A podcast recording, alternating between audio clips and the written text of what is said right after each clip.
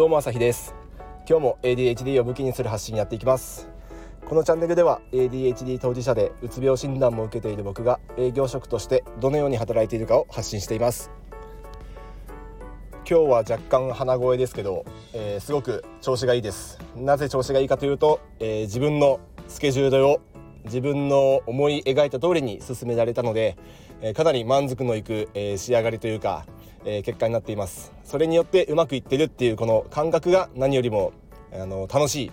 いやりがいがあるうまくいってるっていう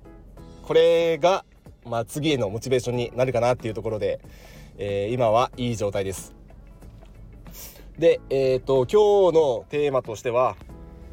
えーと、と1日1%でも改善できれば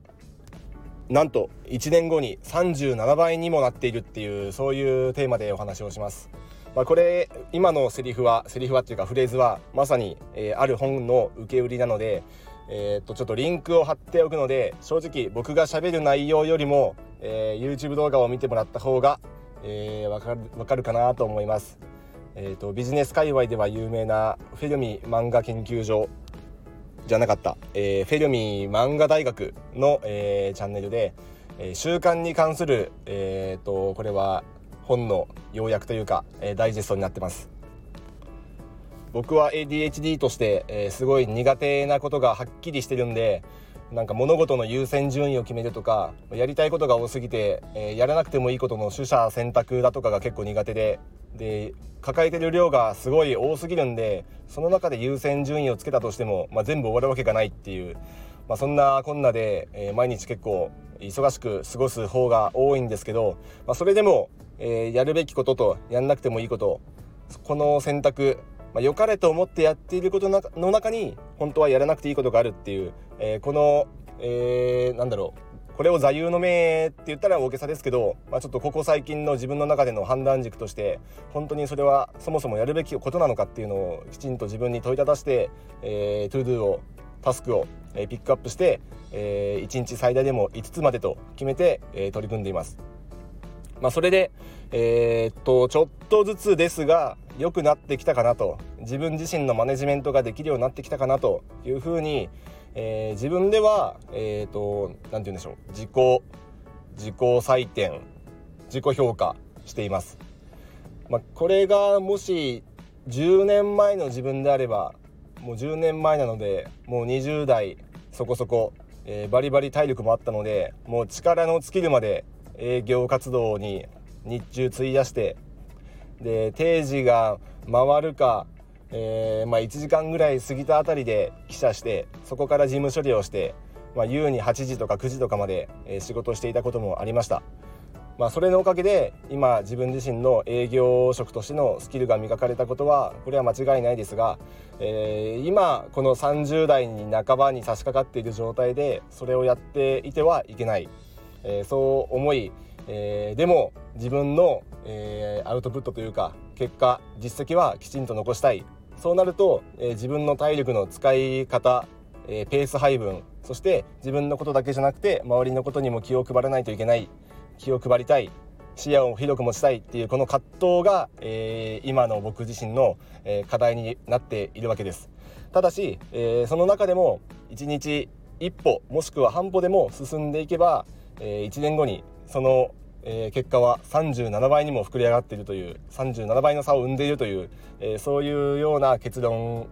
を、えー、主張している、え書籍の紹介が、えーと、さっきお話ししたフェルミ大フェルミ漫画大学の、えーと、動画になってます。まあ、ここの YouTube チャンネルではいろんなビジネス書を紹介しているので、まあ、この本に限らずいろいろえ参考になるところがいっぱいあり僕もよく見ているんですが、まあ、この習慣によって、えー、自分が目指すべきところに少しずつでも近づいていけるっていうのがでこの少しの積み重ねが1年後や2年後の違いになるわけです。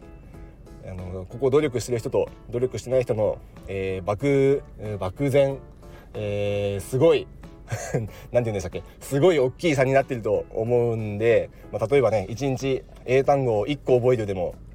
まあ、365日で365個覚えられる。これが2個だったら2倍3個だったら3倍っていう感じですごい差になりますよね。まあ、筋トレで言ったって、まあ、腕立てをまあ、例えば1日たった1回でもいいでしょう。たった1回でも例えば1ヶ月間続けて、えー、2ヶ月目から、えー、2回に増やす。で3ヶ月目から3回に増やすそれに何の意味があるのかって言われたら正直多分最初の数ヶ月は意味ないですけどこれ10年単位で考えたらすごい差になってきて、え、10年後それをやった人とやってない人の差はもうねすごい肉体の差が生まれてることじゃないかなというふうに思います。まあ、特にこの体づくりとか健康管理についてはもう全然短期的な目線なんて本当いらなくて、えー、長期の、えー、視点で見た時に、えー、健康を維持できているかもしくは今よりも10年後健康になっているかっていうところの差がもう一番大事だと思うのでもうそういう意味ではこの1日1%の改善がもう圧倒的な差に10年後なっていると思います。で実際、えー、人生今100年時代と言われているので、えー、最終的に100歳になった時のその差はもう到底埋まらないものになってるんじゃないかなと思いますのでと僕も1日1%、まあ、仮に0.1%でもいいですのでいやいいなと思ってるんで自分自身では、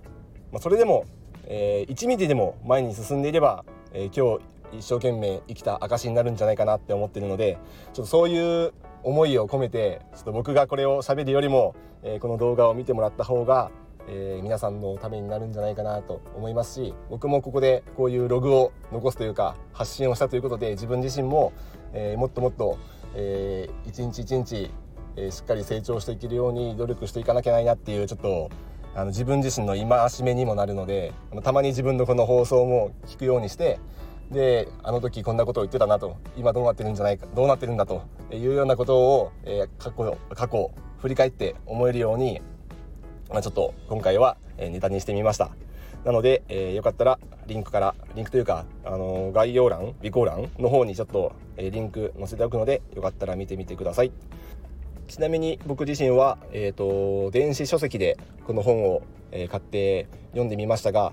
え、すごい、え、参考になるものが多い反面やっぱり海外のこれ本なので具体例というか、え、自分著者が主張することをえー、肉付けするためにより積極的積極的というか、えーと、合理的であるというか、まあ、整合性を持たすために、えー、いろんな事例だとかを、えー、こう脇を固める意味でたくさん、えー、載ってあるので正直かなり、えー、分量があり全部読まなくても、えー、著者の主張はつかめるかなというような内容、まあ、ただ読んで実際に僕はうんと良かったかなというか読んだ価値がある内容だと思いました。まあ、ただ、えー、ダイジェストでこれを動画で見るだけでも十分、えー、その費用対効果まあこれね